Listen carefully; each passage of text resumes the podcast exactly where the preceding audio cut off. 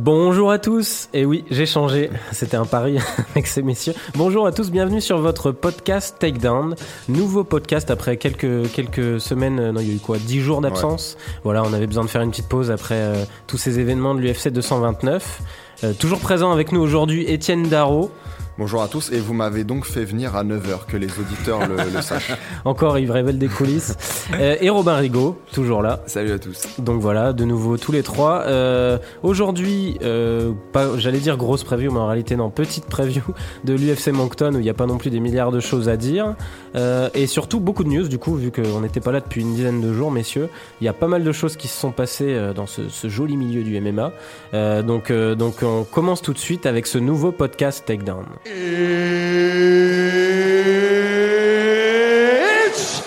time! Take this! Hey, I'm not surprised, motherfuckers. Et on commence par la preview, euh, comme promis. Alors, on va citer quelques combats, on passera pas deux heures sur chacun, parce qu'il faut bien avouer que c'est pas la carte la plus vibrante de l'année, pour pas dire un autre terme un peu plus vulgaire. Euh, euh, Il y a des Français quand même, vu que c'est au New Brunswick. Ouais, voilà, il y a quelques bonhommes intéressants, je pense. Ouais. Et puis il y a bah, des combattants français et francophones, vu que c'est au New Brunswick, euh, qui est une province euh, canadienne euh, qui parle français en partie. Euh, on commence par quelques combats de l'undercard, messieurs. On finira sur la main card, même si on les citera pas tous. Euh, et Calvin Qatar, Chris Fishgold, et non Goldfish, comme certains euh, ont tendance à le confondre. Je ne citerai on pas de rappelle que goldfish, c'est le mot anglais pour poisson rouge, en fait. C'est pour ça que je me trompais euh, quand on en parlait entre nous. Donc Chris, euh, bah, j'allais dire Goldfish du coup. Ouais, ouais. Chris Fil- Fishgold qui débarque à l'UFC euh, avec un, un gros passif euh, en Cage Warriors. Donc je trouve qu'il a il a que une défaite en carrière et, Ouais. et 15 ou 16 victoires. Euh, c'est quand même un prospect intéressant à suivre. Bon, c'est vrai qu'on n'a pas vu beaucoup d'images de lui, hein, on va pas le cacher. Euh, quelques best-of sur YouTube. Euh, ils le mettent contre Calvin Qatar, donc ce qui veut dire aussi qu'ils se disent pourquoi pas si ce gars-là bat Qatar, qui est un mec qui était dans le top 15 il y a encore peu euh, des featherweight, euh, ça peut ça peut être quelque chose. Qu'est-ce que t'en penses, Étienne? Je lance pas Robin dessus parce que je sais qu'il me disait Yes. surtout m'en parle pas, m'en parle pas.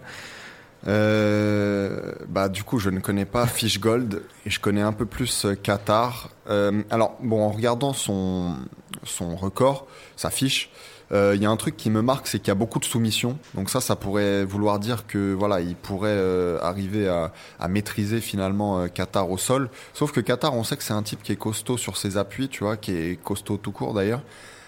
Donc, étant donné que Fishgold est un, est un Anglais, un Européen, et que je pense pas que la lutte soit son fort, je vois mal en fait comment il va arriver à mettre Qatar, donc l'Américain, au sol. On- J'ai pas de doute qu'il arriverait à le soumettre, mais j'ai du, du mal à penser qu'il arriverait à le mettre au sol. Donc pour cette raison, je pense que je vais dire euh, victoire de Qatar.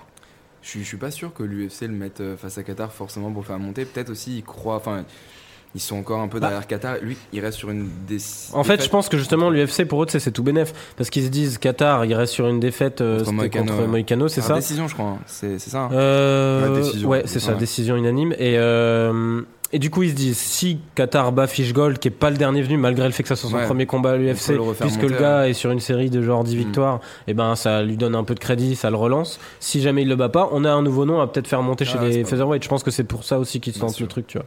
De toute façon, en plus, la catégorie, elle est un peu pris, enfin, pris en otage par les, euh, les nombreuses commotions de, de l'OE et tout. Donc, euh. Bon là ça va, c'est enfin programmé. euh, Ah, mais euh, t'as vu sa dernière interview ou pas? Non, il de nouveau il est lent. euh, Bah, c'est pas qu'il est lent, mais. Non, euh, c'est pas grave, on peut s'écarter aujourd'hui, c'est une petite carte. Moi, je- peut-être je skise un peu depuis qu'on a vu l'interview au 226, Mm. mais j'ai l'impression qu'il a encore les yeux plus fermés qu'avant et que enfin, c'est un pote qui m'a envoyé une interview en me disant euh, gros Théma, on dirait qu'il est encore euh, qu'il est encore en pleine commotion. Donc bon, il a jamais été très élevé. Ouais, tu vois, après c'est ça. Je euh, pense que si tu regardes ses interviews, c'est quand même, il a toujours été un petit peu lent. hein. ouais, puis, c'est enfin, pas- c'est bizarre. Moi, j'ai vu une autre interview où du coup, je le trouvais euh, en ouais. meilleure forme, mais peut-être que sur une autre. euh, d'ESPN avec euh, Ortega là. Ouais. C'est ça là que Bah, je- il me semble qu'il était pas trop mal là-dessus. Mais bon, après, peut-être, c'est sur ESPN en général, quand tu, quand tu vas chez, chez ESPN, en fait, tu fais le morning show Hmm. et des émissions jusqu'à tard le soir. Ok. Donc, c'est possible que, le ma- que ce soit pas un mec Ouais, du matin, ouais. en fait. Et peut-être que, tu vois. C'est vrai qu'il a bien la tête d'un Ouais, mec qui est pas du matin. Peut-être que le matin, il est un peu bouffi et tout. Bon, en tout cas, il a, il a fait quelques révélations, euh, Holloway. Après, on finit avec ça, mais euh, sur justement euh, ce- ce- cette période où il a dû abandonner, et c'est assez flippant. hein. Il a eu apparemment des pensées très noires. euh, Puis il a euh, 28 ans surtout. Ouais, et puis en- enfin, son santé il disait globalement, je me sentais dans un état que j'avais jamais ressenti auparavant, quoi. Mm.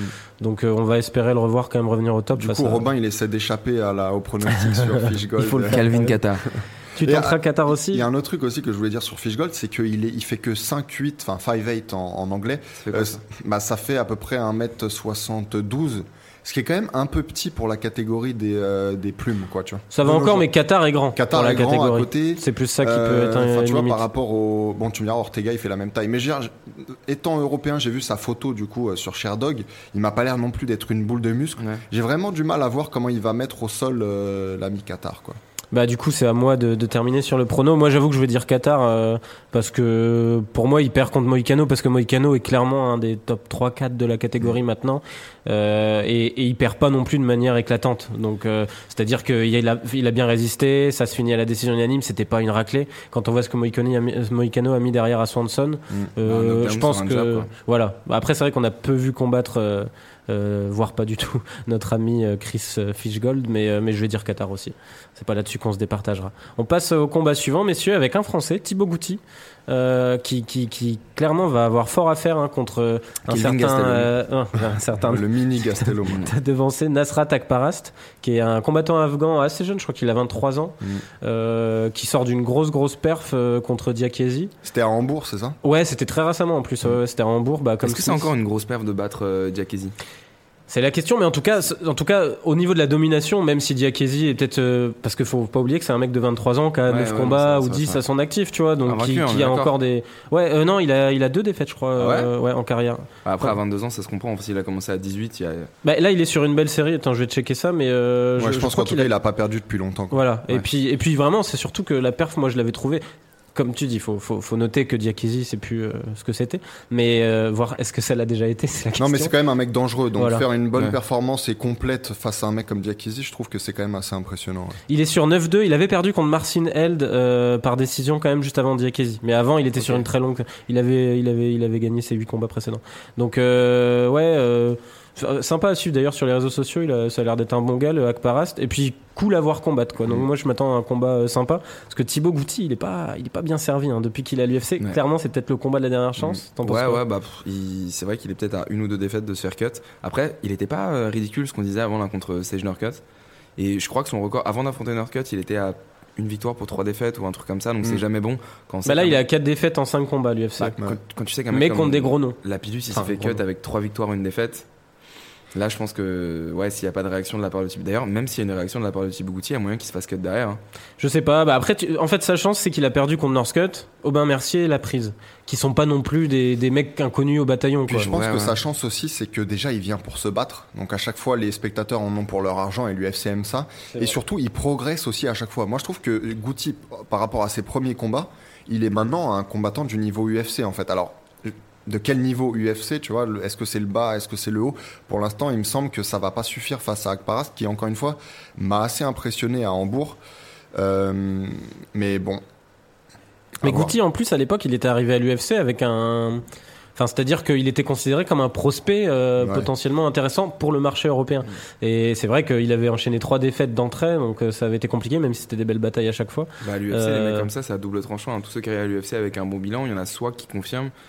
Et euh, bah, Bah, surtout en fait dans, en Europe, euh, là, moi je trouve que c'est déjà euh, étonnant qu'ils soient encore là en fait. Euh, ah ouais, ouais, sûr. avec le, le bilan qu'il a, euh, même si en fait, comme le disait Étienne, c'est grâce au fait que ça soit des perfs assez intéressantes à chaque Mhm. fois. Donc, donc là, clairement, la dernière chance. Mais moi, j'ai un peu l'impression qu'ils mettent, Ils le mettent en faire qu'ils mettent, ouais, voilà, un mec Mhm. comme Akparast pour faire monter un mec comme Akparast Je qui, qui est intéressant va. pour eux. En plus, marché Je afghan, pense que ça va réussir. Enfin marché afghan, marché euh, Moyen-Orient. Parce que je suis pas sûr qu'en Afghanistan il y ait beaucoup de monde qui regarde. Puis, enfin, en fait, je crois qu'il est allemand, euh, de, de toute façon. Enfin, il a vécu en Allemagne toute sa vie, je pense. Akparast, non, je crois qu'il est afghan. hein. Il est encore, euh, non, non, euh, il est naturalisé. euh, il est même pas naturalisé allemand, je crois. Non, mais il a vécu en Allemagne toute sa vie. Ah oui, oui, oui. Donc, il doit faire aussi le marché allemand, quoi. Le marché européen. Oui, t'as raison. Mais il a encore la nationalité afghane, c'est pour ça. je, je botte du coup, on a coupé. Robin, vas-y. Ah non, non, non, non, moi je, je- je finissais mes propos en disant que je pense que ça va marcher. Le, la petite stratégie de l'UFC de mettre euh, Thibaut Goutti en faire valoir. Donc ouais, peut-être pas par finish, mais euh, malheureusement je pense que l'ami et l'ami Goutti va perdre et va probablement se faire euh, cut, à moins qu'il s'en serve encore pour, euh, pour un mec qui vient juste à la bagarre euh, pour les undercards. Je sais pas trop. Étienne. Euh, moi, je pense qu'Akparast, ça va vraiment être euh, dans les années à venir une personne d'intérêt dans la catégorie des plumes. Donc, je pense qu'il va dominer. Je pense que ça va être une victoire franche. Mais Goutti, c'est vraiment pas un cave. Donc, euh, je le vois en fait euh, être présent tout le long du combat. Et je pense donc une décision pour Akparast. Ouais, J'hésite. J'ai envie de tenter là, les, là, les- les points à marquer. Et ça se Euh, tente, hein, ça se tente. Non, non, euh, mais moi je vais. Hein. Ouais, mais moi de toute façon je vais tenter Gucci. Parce que moi, je suis juste derrière toi. J'ai qu'un point de retard, donc si tu peux te planter sur Il me le semble que t'en as as beaucoup il me plus. T'es un ouf, t'es un ouf. J'ai un qu'un point, de retard. Non, j'ai un point de retard sur toi. Toi, j'en ai trois, je crois. Non, parce que moi j'ai qu'un point de retard Ouais. sur. Ah ouais, Moi, j'en moi, aurais j'ai deux, quatre. moi. Toi t'as deux. Moi, points. moi, j'ai 4, lui il a 3 et toi t'as 1. Ouais, c'est ça. Ah ouais. Désolé, désolé. Euh, non, mais moi je vais, je vais tenter Gucci euh, parce que justement ce, ce côté dernière chance et je trouve qu'Akparas c'est encore trop tendre en fait. Ok. Euh, après, c'est un vrai pari parce que pour le coup, Akparas, il serait à deux défaites sur trois combats à l'UFC, Mm. ça risque de casser un peu la série. Donc déjà, je Mais- rattrape un point sur toi. Ok. Voilà, mais je tente, je m'en fous, c'est là-dessus qu'on On fait tentera. Etienne, il est peut-être trop sobre, c'est ça qui va lui permettre de gagner, mais, mais j'ai envie de pendant, tenter. pendant coups. des années, j'ai fait que les trucs les plus fous, tu sais. C'est J'ai l'âge de J'ai raison. parié Rose Namayunas contre Johanna Jedrzejczyk. C'est l'âge de raison, tu, tu commences à t'assagir, donc t'as décidé de la jouer J'ai sécurité. parié Whittaker contre Romero, j'ai j'ai fait que des folies, tu vois. Heureusement, elles ont payé, tu vois. Mais... Bon, je, je garde Thibaut Goutti euh, juste par euh, même même par euh, chauvinisme un petit peu, et parce que j'aimerais bien le, le voir Attends, rester à l'UFC. Fred alors. Fred, alors. Et, et du coup, le combat suivant, messieurs, encore du chauvinisme potentiel, euh, c'est Nordin Taleb, euh, autre combattant français euh, sur la carte, qui affrontera Sean Strickland. Euh, donc euh, là, bah, Taleb. euh, Taleb, il sort d'une défaite, c'est ça, par, contre Claudio Silva. Mm. l'espèce de vétéran bizarre qui est sur une Mm. série d'invincibilité. Après avoir été garde du corps de Neymar d'ailleurs. Ah, c'était lui, c'est c'est la ça. fameuse histoire, ouais, de- Ah, c'est un mais truc tu de m'as dit ça, ouais. Claudio Silva, c'est vrai. Euh, Strickland, lui, sort aussi d'une grosse défaite, et lui, pour le coup, qui est très marquante contre Eliseu, là, le fameux Eliseu Zaleski. Face shoes. Non, c'est pas lui. Euh, Non, non, non, non, Non. ça c'est. euh, c'est. Ah ouais euh, Enfin, c'est. euh, c'est Carlos Junior. Ah oui. Sais pas Ah putain, merde. Ouais, c'est ça. Non, euh, Eliseu dos Santos Zaleski, là, je sais pas quoi, Mm. euh, qui lui avait mis un sale euh, wheel kick, je crois. Ouais, ouais, euh, ouais. euh, donc voilà, deux de défaites pour ces messieurs à leur dernier combat. Moi, je pense que Nordin Taleb est un meilleur combattant que Sean Strickland, mais euh, vous allez peut-être me faire démentir. En plus, il s'entraîne là-bas au Canada, euh, Mm. Nordin, je crois. Ouais, ouais, il s'entraîne à Montréal avec Firas Zahabi. ouais. Et ça. donc apparemment Ouais, c'est ça, avec avec- euh, Volkan Özdemir aussi. Euh, mais on y reviendra plus tard. Euh, non, en fait, le problème de Taleb, c'est en lutte. Dès qu'il est face à un mec qui est un bon lutteur, euh, voilà, c'est le, c'est euh, le bateau cool finalement. Euh, mais euh, là, sa chance là dans ce combat-là, c'est que Strickland, c'est quand même pas le meilleur lutteur au monde. C'est un mec qui est capable, mais c'est pas le meilleur lutteur au monde. Et donc, je pense que Taleb aura les outils pour en fait euh, euh, se débarrasser de lui et empêcher qu'il le mette au sol. Donc, je vais dire Taleb euh, et un finish n'est pas impossible. Ok. Ouais, je reste avec les, les Frenchies là-dessus. Et puis ça me perturbe, la Sean Strickland. Il n'y a pas un mec comme ça dans LA Confidentiel? C'est pas le prénom de quelqu'un dans. En tu me vrai? mets le doute. Je sais pas, Mais Strickland c'est ou possible. euh, Strickland, c'est un, possible. un des keufs corrompus ou un truc comme ça dans le film. Tu te mets à avoir une culture, euh, une Mais, culture euh, film, toi, c'est Bah nouveau. attends, j'en connais que trois, donc je les ressors quand je les ai. hein. Mais ouais, non, je pars sur Taleb, ouais. Attends, je cherche sur Wikipédia, t'as pas, pas, Donna Strickland. euh. Ouais, de toute façon, ça confirme que tu n'as pas de culture cinéma, mais c'était bien tenté. Et puis, mais t'es sûr que c'est pas, dans- un bon t'es sûr que c'est pas dans le jeu vidéo Elle est noire plutôt? Putain, j'ai j'ai vu le film et j'ai fait le jeu. euh, Non, Non, non, non, non, je crois que c'est dans LA Confidentiel là. c'est pas la même époque. fait. Cherche-nous ça, Milan, s'il te plaît. Alors, euh, les gars, je- bah, du coup, il faut que vous meubliez pendant que je cherche alors. hein, ouais, ouais, bah, donc, Bah euh, écoute, moi je veux bien meubler sur la main card, mais sur Nordin Taleb, je laisse. Bah, Volkan Ozdemir qui s'entraîne avec le coach de. Non, mais je Non, pense qu'on non, en non, parlera non, plus tard, mais-. Non, je chercherai pendant que vous parlez tout à l'heure, vous inquiétez Non, pas. mais j'y ce, qu'il faut en savoir, par exemple, sur Strickland, c'est que c'est un mec qui a commencé sa, sa carrière dans la catégorie des moyens, où il n'était pas ridicule d'ailleurs, mais il a décidé de, en fait, de, de descendre parce qu'il voyait que c'était peut-être un peu difficile quand même. Donc, malgré tout, euh, enfin, c'est un, combattant qui va opposer, euh, voilà, il, il va opposer quelque chose à, à Taleb. Après, je pense comme toi que Taleb c'est un meilleur combattant, donc je pense que s'il arrive à stopper ses takedowns et c'est pas le meilleur lutteur au monde, il devrait pouvoir, euh, devrait pouvoir gagner ce combat. Moi aussi, je vois, euh, de toute façon, je vois, euh, je vois clairement euh, Nordin Taleb s'imposer. Euh, Strickland, j'y crois pas beaucoup en fait, même si ça reste un combattant valable. Euh, J'ai cherché un pas de Strickland avec Elle est Noire ni avec Elle est Confidential. Ah, je Donc tu nous diras dans quelques jours si t'as trouvé à quoi ça Ah, correspondait. ça va être une vieille référence de merde en plus. ouais. Tu vas sûr. trouver un vieux Strickland dans un film qui n'a rien à voir juste pour dire que c'était ça. donc voilà. En tout cas, bon, on est tous les trois sur Nordin Taleb, messieurs. Mm. On se départagera pas là-dessus. Euh, et du coup, on passe à la main card. Euh, alors, Attends, je- juste à propos de, de LA Confidential, rappelle-moi comment s'appelle Kevin Spacey dedans. Il a un nom français. Je crois qu'il s'appelle Jack Fontaine ou quelque chose comme ça. Ah, ouais, ouais, ouais. Il s'appelle euh, Vincennes. Jack Vincennes. Jack Vincent. Jack, enfin Vincent, mais Vincennes ça. en français, tu vois, c'est un nom français. elle est confidential. Tu veux que je vérifie encore Jack, ça s'écrit Vincent en plus. Ouais, ça s'écrit Vincennes, ouais, Jack Vincennes. Vous pensez que c'est une référence Et c'est Non, non, mais Bud White, je crois. Ouais, c'est ça, ouais. Super film d'ailleurs. C'est Ouais, Curtis ouais. Hanson, je crois. Ouais, ouais, ouais. puisqu'on fait du name dropping apparemment. Euh, réalisateur de 8 Mile, Curtis ouais, Hanson. exact. 8 Mile avec Eminem, le rappeur. Euh, du coup, on commence sur la main card, messieurs, tout de suite. Euh, bon, je cite juste hein, Alex Garcia contre Kurt McGee, euh, parce qu'on s'en bat euh, complètement la race, hein, clairement. C'est peut-être méchant, mais je suis désolé. Ouais, puis il n'y a pas d'enjeu, les deux sont en fait, c'est surtout et ça, c'est qu'il n'y a aucun enjeu, le- à part celui de peut-être se sauver à l'UFC justement. Bon, ça reste des noms qu'on Oui, connaît. C'est pas ça, qui- c'est pas ça qui va nous faire lever à Voilà. 4 heures pour mater la non, main card. non, clairement pas. On va quand même euh, pronostiquer Villante contre Herman parce que chez les light heavyweights, ça peut toujours être rigolo. Euh, bon, combat pareil euh, qui peut potentiellement se finir sur un KO mais qui n'a pas grand intérêt. Puis Villante qui a un bon petit fraté sur les vidéos de, de l'UFC, il a toujours une bonne vanne. Ouais, bah il est pote avec Chris Weidman, Ouais, euh, ancien aussi, footballeur vois, américain universitaire. Mm. Il a été lutteur aussi de bon niveau, donc ouais, c'est un mec, il a une bonne gueule. C'est vrai qu'il vend Voilà. bien. C'est pour ça que l'UFC le met souvent en main card de genre c'est clairement pour ces arguments qui n'ont aucun sens au niveau euh, du combat que je vais Ah oui. quand même partir là-dessus. Ah ouais, ok. Je- Alors moi j'ai des vrais arguments pour le coup. Euh, Herman c'est pour le coup je parlais d'un moyen qui est parti chez les welter en Strickland et Herman c'est l'inverse, c'est un moyen dans toute sa carrière qui depuis qu'il est un peu, euh, enfin sa date de péremption est dépassée euh, et c'est voilà c'est fantasmé un peu lourd léger. Donc face à un Villante qui lui pour le coup est un vrai costaud naturel, tu vois. Euh, je pense que ça va pas du tout faire le poids. Donc, euh, même s'il est dur au mal, même s'il peut prendre des coups, je pense que Villante va se débarrasser de lui par KO dans le premier round ou, ou le deuxième. Moi, je vois un KO aussi, plus deuxième ronde et un KO, tu sais, les, les KO bien lourds et lents, là, Ouais. des lourds légers, là. C'est l'espèce de. il est de- pas si lent que ça, Villante. hein. Autant il est un peu teubé, mais ça autant commence, il est ça, pas lent. ça commence à être cramé qu'on a un souci avec cette catégorie. À chaque fois qu'on en parle, on est quand même ça à lourd Bah, léger. là, pour le coup, il y a deux, deux, deux combats derrière qui vont être un peu plus intéressants, mais. Ouais. pff, Enfin, plus intéressant, c'est vrai que c'est pas la folie non plus. Mais euh, ouais, mais Villante, moi je me suis toujours ennuyé hein, devant lui. Le Ah pire ouais c'était le combat contre Barroso. Ouais, parce Quel fait, enfer Oh là là. Bah, Après, c'est Barroso qui avait refusé le combat. c'est ça, quand mais- il arrive pas en fait à emballer les choses, euh, du coup, il, il est pas très lui-même. Il est, c'est pas un grand Il s'est fait combattant. terminer quoi. par euh, Mauricio Rua, non? Ouais, c'est ça. Ouais, il s'était pris un, un KO contre Ua. Bon, qui pour le coup, c'était pas pas le combat le plus chiant de Villante. Hein. C'était assez sympa, pas. mais euh, mais mais ouais. Mais mais je vais aller pour Villante aussi parce que Herman euh, a fait son temps et c'est clairement pas euh, un contender.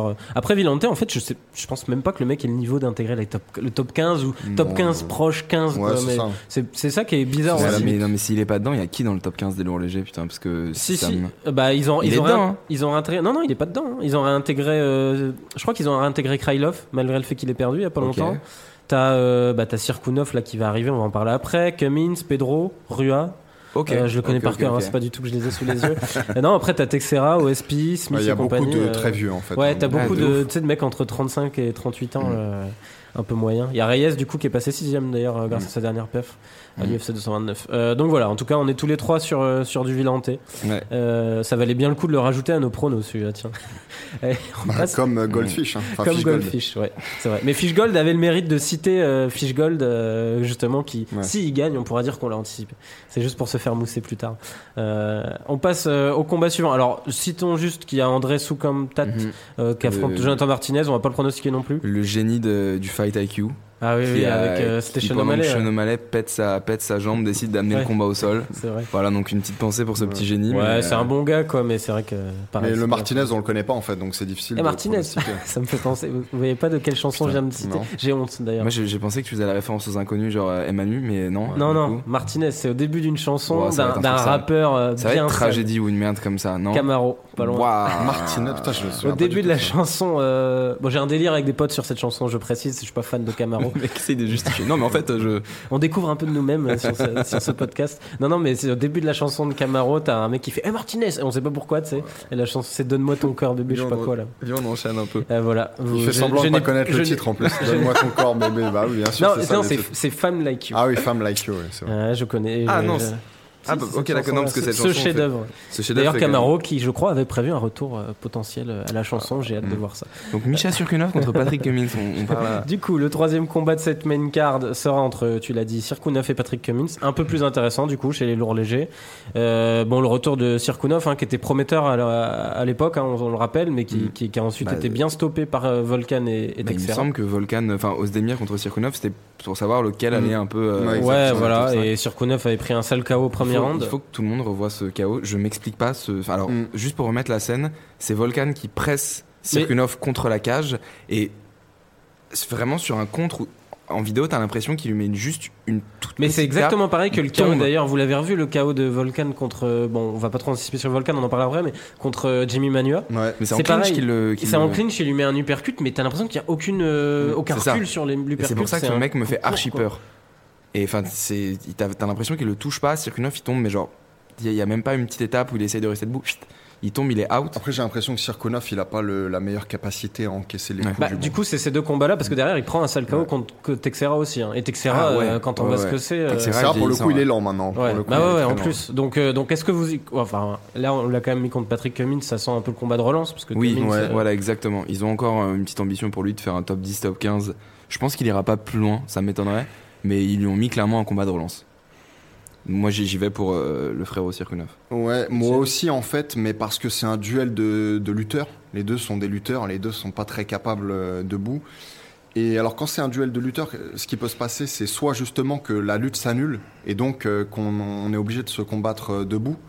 Et à ce jeu-là, je pense que c'est Sirkunov qui est supérieur parce qu'il est un peu plus complet, il a plus de potentiel. Ou alors c'est le meilleur des deux lutteurs qui impose sa volonté sur l'autre.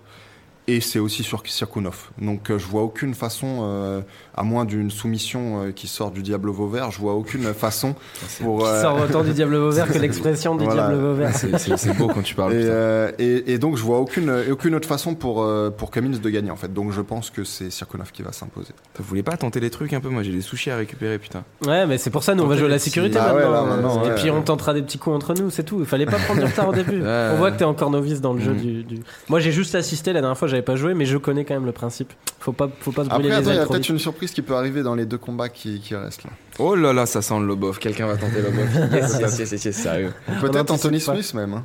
Ah, attendons, attendons, attendons. Euh, les, les gars, on ne devance pas. Donc, Ouais, en tout ouais, cas, ouais, pour Je vais finir, vous expliquer après. Pour finir, de toute façon, on, on a déjà dit assez de choses sur euh, on est Cummins. trois à Euh, ouais. hein, clairement. Euh, puis, puis Sirkunov, ça reste un combattant valable de, de Daylight Heavyweight. Et pour moi, il est pas, il, il mérite un peu plus que ce Mm. qu'il a fait. Effectivement, il a pas de menton, il l'a prouvé. Mais, mais s'il arrive justement à, à sécuriser un peu plus ça et moins prendre des coups euh, faciles, on va dire, euh, je pense que le mec peut être dans le top 8 euh, et compagnie. Tu me diras, il est peut-être déjà dans le top 8. Mais donc, euh, je vois Sirkunov aussi.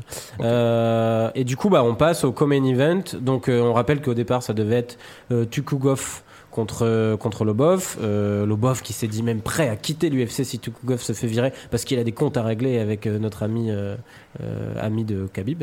Donc, donc, on verra bien. En tout cas, en attendant, l'UFC a bien géré le coup quand il y a eu les menaces de Khabib parce que parce qu'au final, ils, ont, ils ont juste dit il y a une, un truc disciplinaire ouvert contre Tukugov, Mm. on peut pas se permettre de le faire combattre tant qu'on n'a pas les résultats de ça.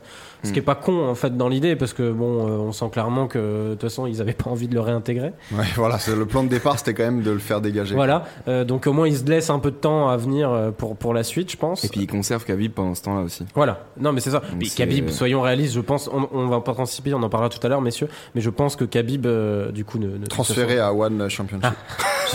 il avance d'autres news.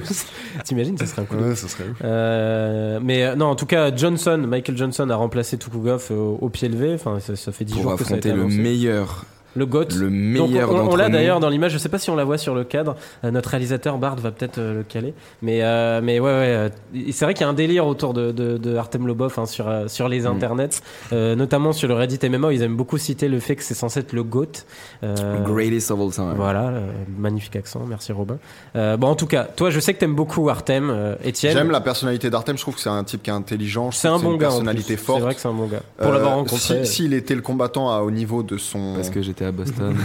Non, c'était pas à Boston, c'était à Dublin. Non, mais s'il était le combattant au niveau de sa, de sa personnalité, en fait, il serait un grand combattant. Évidemment, euh, c'est pas au niveau. Mais euh, malgré tout, je trouve qu'il est plus capable que ce que les gens pensent. Et je pense que contre Tukugov, en réalité, il aurait pu bien se débrouiller. Ou en tout cas, ça aurait été très, euh, très serré. Là, face à Johnson, je suis obligé de dire que même un Johnson en perte de vitesse, même un Johnson qu'on qu'on ne reconnaît plus, quand même, c'est bien supérieur à, à Artem Lobov. Donc, ce que je vois comme combat, c'est euh, Swanson-Lobov, mais en trois rounds, en fait. Ok. Donc une décision pour euh, Michael Johnson. Ouais, moi j'ai un petit peu, enfin peur. Non, mais euh, pareil, je suis un peu attaché euh, au personnage d'Artem Lobov, qui est, enfin, non seulement, enfin, c'est assez marrant de voir quelqu'un qui, qui trash talk beaucoup, mais qui back up jamais dans l'octogone et qui pourtant continue de trash talk, qui a toujours, toujours cette envie à la peser, il fait toujours rire les médias avec une phrase. enfin, Et puis le Après, c'est que- marrant, il il- ce qui est rigolo aussi sur le bof, moi je, je suis pas d'accord sur le trash talk pur, c'est-à-dire que il, il- il provoque, mais tu sais, il gueule pas, il essaie de se la jouer froide à la russe, mais en fait, c'est un bon gars, tu vois. Ouais, c'est ouais, un mec, il a, même il a, une, il a une tête de mec un Ouais, peu absent, mais il a une, tête, une bonne Non, bouille, il a clairement une bonne Et du coup, ça va pas avec le côté russe froid. je Mais trouve. euh, je trouve que pourtant Michael Johnson pour moi est encore sur une série de défaites parce que je suis pas forcément sûr que enfin il prend par décision partagée le combat contre André Philly mais Mm. je vois pas vrai que c'était forcément bancal, ouais. ouais voilà c'était vraiment bancal mais je pense que malheureusement Johnson il est quand même encore un cran au-dessus on rappelle quand même Lobov en carrière c'est 13 victoires pour 14 défaites même si Johnson est parti sur depuis deux ans je crois une série de défaites affreuses je crois qu'il doit avoir 5-6 Ah, c'est défaites surtout que suite. Johnson en featherweight, c'est pas ça. Hein. C'est pas ça, mais je pense que c'est quand même un cran au-dessus et ouais, soit décision très très unanime, voire même possiblement un finish. J'y crois pas trop parce que c'est vrai qu'en poids plume il est vraiment éclaté, mais euh, ouais, va pour une décision unanime, je pense que Ah, puis l'autre truc aussi que je- que j'ai oublié de dire, mais c'est que euh, euh, Artem, je l'ai entendu, euh, Lobov, je l'ai entendu récemment dans une interview avec Ariel Elwani, dire qu'en fait, il était quasiment à peine concentré sur ce combat-là, en fait, que celui qui voulait, c'était Tugugov, et que, comme tu as dit, il était prêt à le poursuivre jusqu'en Sibérie pour, euh, ou ju- jusque, tu vois, n'importe où pour le, pour, euh, pour le, le choper, en fait. Donc, j'ai l'impression qu'il est pas son, son esprit n'est pas vraiment dans ce combat et ça peut pas Ouais. c'est pas forcément une bonne nouvelle face à Michael Johnson quoi. qui reste un puncher, tu vas prendre à la légère un type comme ça, peut-être. euh, Et puis, euh, et puis comment dire, moi un truc qui me fait quand même euh, rire, c'est que Lobov, l'UFC continue à lui mettre des noms quoi.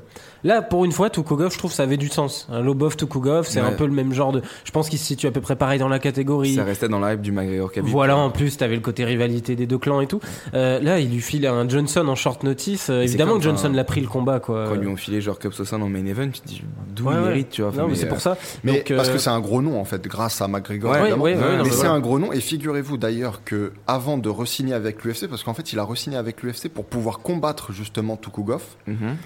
Et sinon, il avait prévu Ah, peut-être un d'aller dans le. Oui, c'était un nouveau Ok. deal parce que sinon lui.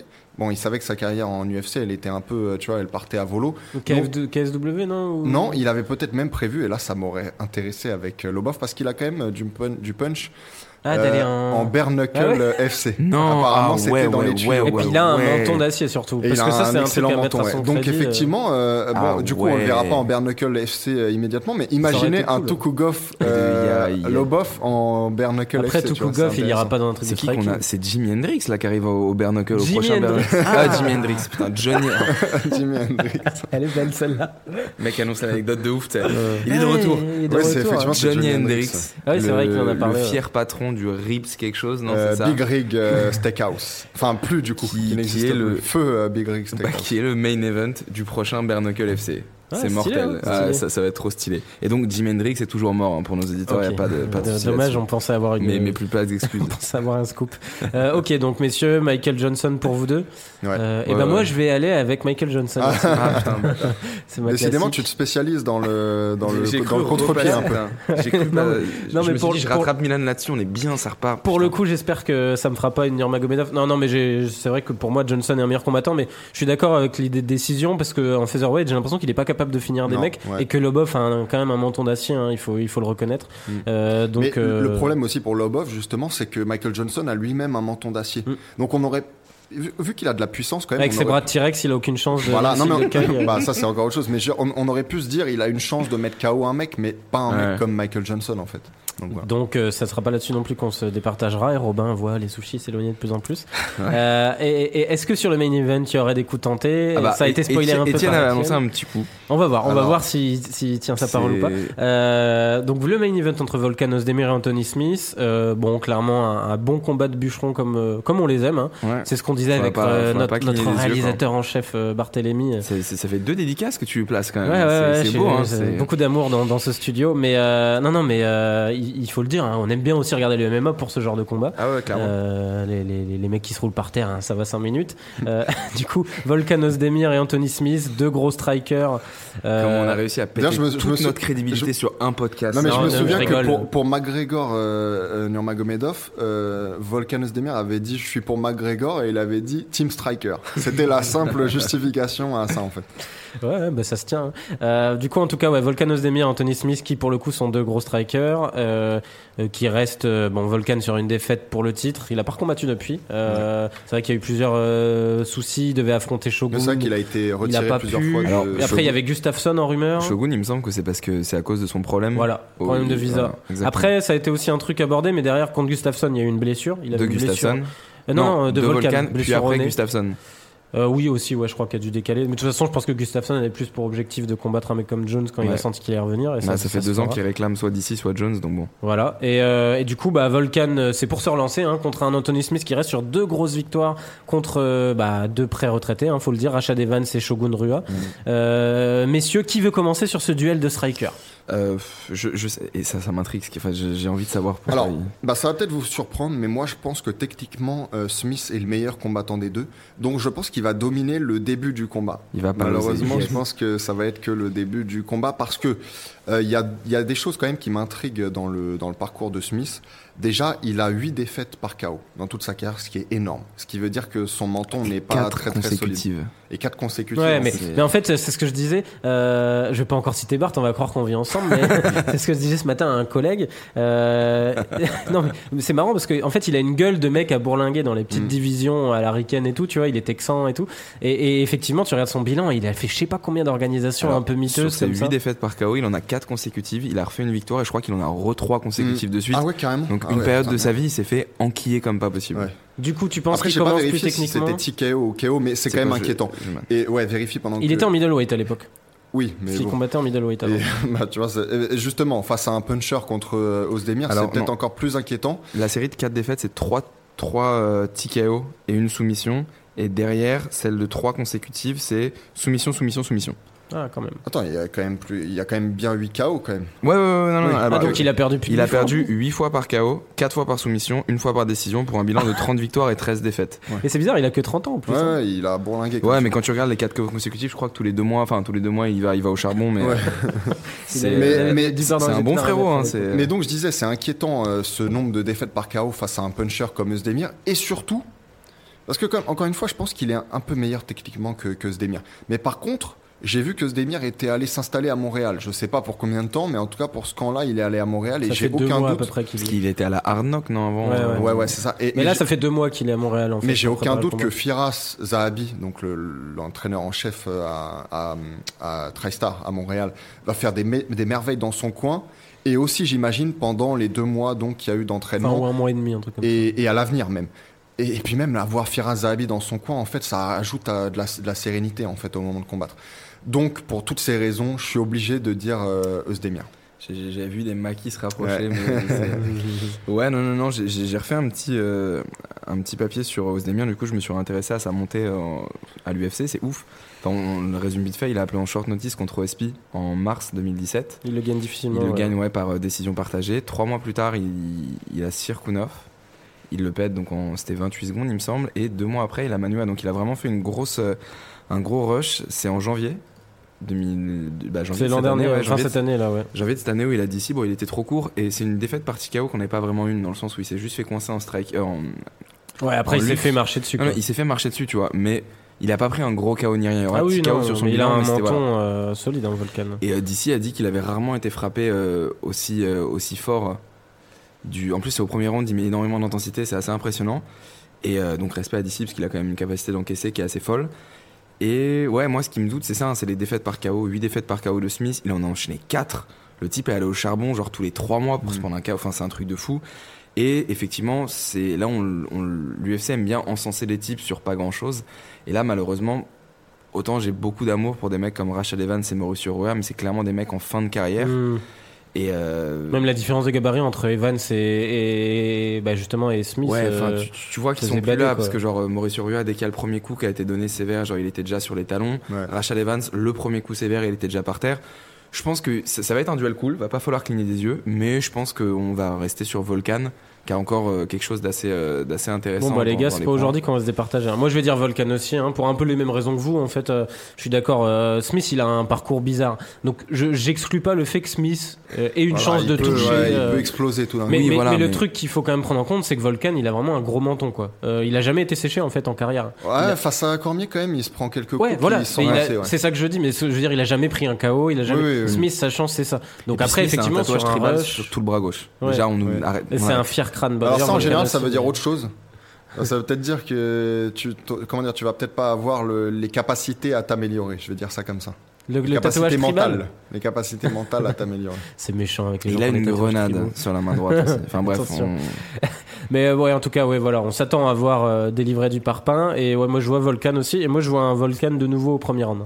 Euh, qui va qui va se relancer euh, en remettant un KO au premier round avec Mm. son tout, tout, tout, tout le côté no time et tout et je trouve ça très intéressant qu'il soit allé euh, à TriStar après moi je suis pas certain qu'il y reste hein, derrière Mais que je suis pas sûr qu'il ait signé à. TriStar pour y Si, rester je pense que Ah, De toute façon, que- je sais que Firazabi, il avait quand même une politique de. bah, en fait, tu y entres comme dans un moulin. T'as le droit de partir, de et- revenir. et sur des sur des périodes courtes et tout et on voit beaucoup de combattants d'ailleurs aller là-bas pour un ou deux mois parce qu'ils combattent au Canada derrière ou ce genre de choses je- on n'en a pas parlé, mais ce, ce combat, ça peut grave être un title éliminator au final.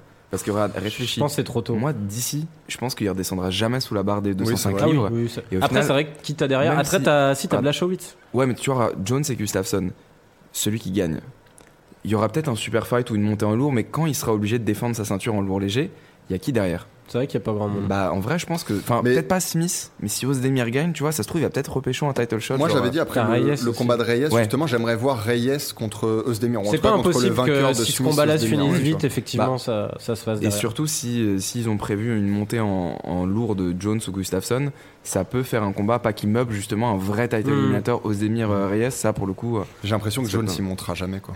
Enfin, je pense. Là, justement, on va y venir, messieurs. On, on devance pas parce que là, on est déjà. Oh, ça va, on est à peu près dans les temps, mais il faut qu'on enchaîne sur les news vu qu'il y en a beaucoup. Bon, en tout cas, on est d'accord pour tous dire que ça sera Volcan, euh, Ouais. probablement par Ouais, ouais, KO.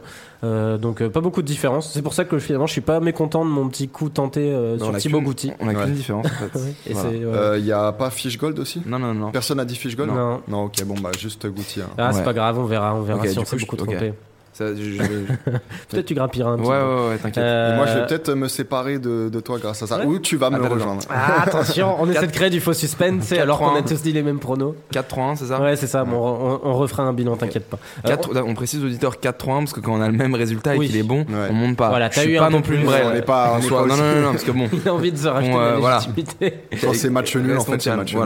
Donc sur les news, messieurs, on va juste rapidement citer parce qu'il n'y a pas encore eu de confirmation, mais c'est vrai que la news est assez dingue. Elle est tombée dans la nuit.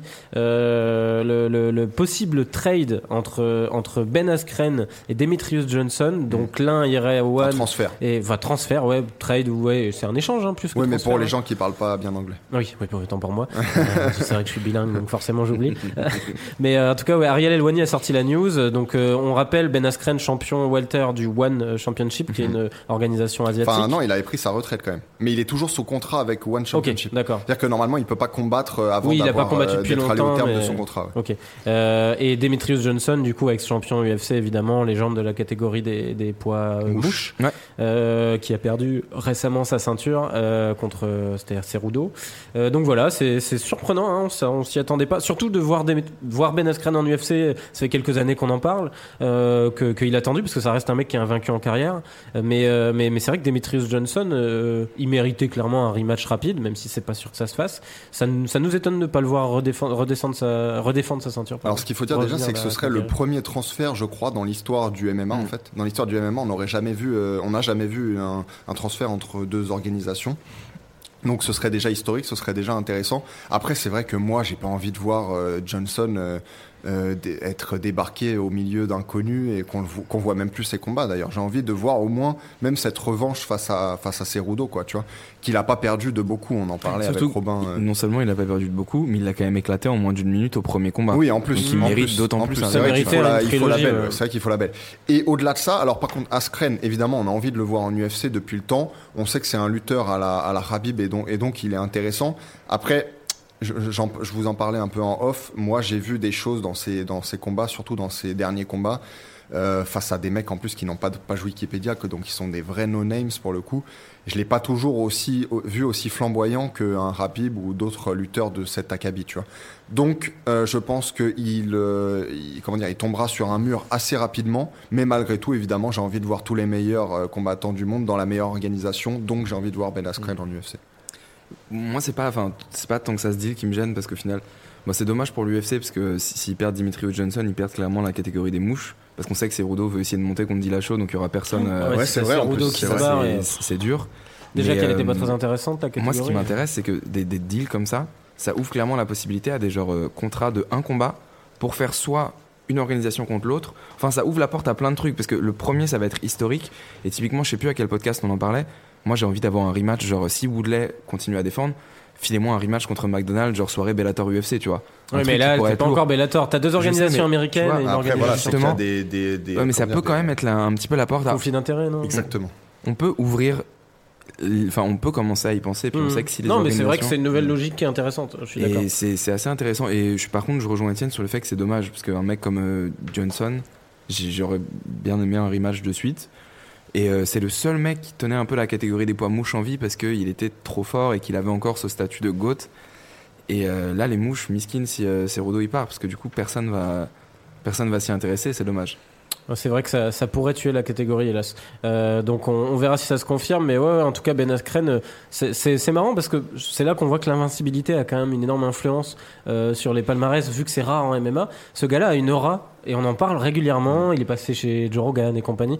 Euh, en plus, c'est un mec qui a été olympien euh, au niveau Ouais, lutte aux États-Unis. champion donc- universitaire de et lutte champion aussi. universitaire de lutte. Euh, il a cette aura du mec invincible et dès qu'il parle sur les réseaux sociaux, c'est relayé dans les, dans les, en tout cas dans la communauté des fans de MMA. Bah, alors que le gars combat euh, pas à l'UFC, le n'a jamais combattu à l'UFC. Hors quoi. UFC, où beaucoup s'accordent sur le fait qu'il réussirait à l'UFC. Qui Général- potentiellement pourrait Voilà. faire mal. exactement. Généralement, on est très sceptique sur les nouveaux, euh, nouveaux arrivants ou sur les légendes d'autres organisations. Là, c'est le seul où beaucoup s'accordent sur le fait qu'il ferait pas forcément un règne dominant ni rien, mais qu'il serait quand même un bon combattant. Le rêve, ça aurait été de faire un, un tournoi welter mondial entre toutes les organisations, parce que quand tu penses qu'il y a McDonald's Déjà, à côté. que tournoi à l'UFC, ce serait une idée de ouf, ça. Mais peut-être Ouais, peut-être mais- qu'il faut rappeler pourquoi Askren n'est toujours pas en UFC, parce que finalement on n'en a pas parlé. C'est parce qu'il Il a un révélé, style ouais. qui n'est pas très spectaculaire Ah, et qui donc n'a jamais plu à Dana White. Et après, il a eu la mauvaise idée de l'insulter Voilà. par-dessus le Ce que marché. j'allais dire, il a révélé aussi, mais, mais même au-delà de ça, c'est qu'apparemment l'UFC lui avait euh, ouvert une porte en lui faisant un peu miroiter quelque Lui, chose. faisait un peu le, que, le que voilà qu'à l'époque il se pensait que c'était acquis et qu'au dernier moment on lui a plus donné de nouvelles et du coup je pense Ouais. qu'il y a eu un côté aussi un peu fierté en mode je vais aller gagner ailleurs et montrer que Oui, bien sûr. et, euh, et, et- et c'est vrai que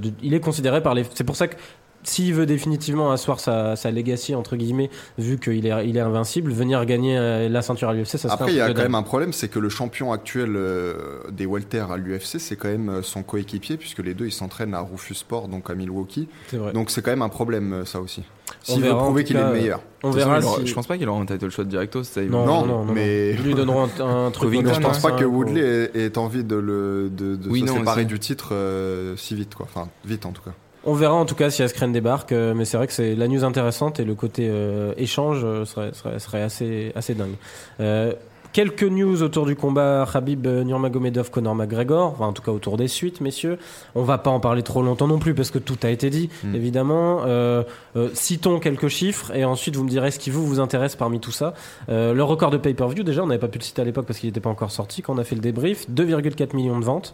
On rappelle que le précédent record c'était euh, 1,6 je crois. c'était c'était co- 1,65 ouais, Diaz McGregor 2. Ah non, Di- ouais, non, putain, je Diaz McGregor ouais, 2 ouais. ouais. Just McGregor. Euh, 1,65 Euh, en boxe, j'avais checké du coup ouais, McGregor Mayweather c'était des- 4,3. Ouais, mais, mais c'est dans le top Pacquiao, 5 du coup, c'est dans le top 5 des. Mayweather Pacquiao qui pète encore le. Si, il est à Oui, oui, bien 4,6 sûr, je crois. Mayweather, Pacquiao c'est au-dessus. Et il y a aussi, euh, je crois, euh. Canelo contre Mayweather qui est au-dessus. aussi. Ouais, qui avait fait Ah ouais 3,5 3 un truc millions, quelque chose.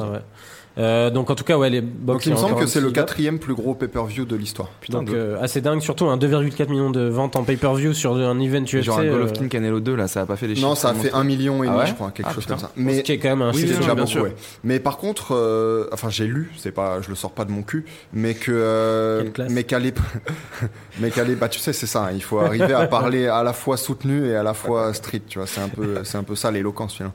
Et euh, non, mais j'avais lu qu'à l'époque, euh, euh, Mike Tyson, en fait, ses combats étaient euh, difficilement euh, quantifiables, en fait, parce que je ne sais, je sais pas pour quelle raison, mais qu'il y avait des pay-per-view que le monde entier regardait de Mike Tyson. Donc peut-être qu'il a fait Ouais. plus. Hmm, Et ça m'étonnerait Et- pas, euh, parce que Mike Tyson, en plus, c'était clairement international. Aujourd'hui, Ouais. les gros chiffres de pay-per-view se font beaucoup aussi aux États-Unis. donc, Et euh, je sais pas si tu comptais en, en parler après les chiffres, mais tu sais, il y a eu les infos qui sont tombées ce matin là sur euh, le salaire de Khabib et tout. Peut-être je fais un petit point vite fait. Le salaire, euh, gros, bah, on l'ont l'avait déjà dit à l'époque. Ah oui, Non, donc non, la- ils ont la- révélé la- juste. la- Oui, commission a redonné la moitié du salaire à Khabib, ils lui ont ça. reversé un million. Donc le deuxième million, c'est pas une amende encore, c'est juste qu'ils le gèlent encore. Donc euh, une amende sera prélevée de ces 1 million là, mais ils risquent d'en toucher encore. Et ils étudient de nouvelles vidéos qui apparemment n'auraient pas été oui, diffusées oui, sur YouTube, qui, impliquerait le accuseraient corner et tout les, ça. euh, les deux euh, les deux coins de McGregor et Nurmagomedov. Donc en tout cas, voilà, bah, tu fais bien de le rappeler. On verra les suites. On sait pas encore du coup les suites judiciaires. On sait que ça prend toujours Et du les temps. deux tout sont ça. suspendus encore indéfiniment. Ouais, exactement. Mais bon, ça, je pense que ça s'arrangera vite. Ça hein. va se débloquer vite. Tu hein, sais, ça- on fait un petit échange de mallettes à l'aéroport. et Voilà. Discretos. Euh, bon, évoquons peut-être. Il y a d'autres choses à dire que que Comme au Khabib début de Collatéral pour les cinéphiles. Tu sais, quand Jason Statham, qui fait un caméo au début, donne la mallette avec les infos pour Tom Cruise, donc le C'est vrai que c'est le seul moment où on le voit d'ailleurs du Ouais. film. Ouais, c'est un caméo. Enfin bref, Euh, euh, décidément, ça aura été un podcast cinématographique. échange de mallettes. Euh, on peut évoquer aussi la rencontre entre Rabib et son père et Poutine, qui était quand même lunaire. Hein. Euh, Je sais Mm. pas si vous avez vu la scène, c'était assez dingue. Et puis euh, Poutine, dans sa manière de lui parler un peu tout doucement, en disant nous, on est un peuple comme ça, qui Mm. aiment défendre les nôtres et tout. Euh, tout, tout calmement, eux, ils sont comme deux gosses devant. C'était euh, j'ai vu des gens mettre que c'était, euh, tu sais, un enfant qui était convoqué chez le directeur. Ouais. Alors un directeur C'est- bienveillant pour le coup, Mais mais c'est vrai que ça ressemblait Ouais. un peu à ça, ouais. Ça ressemblait C'est un une réunion les mains sur les genoux, ouais, non, les mains sur les genoux, le regard un peu en bas comme ça.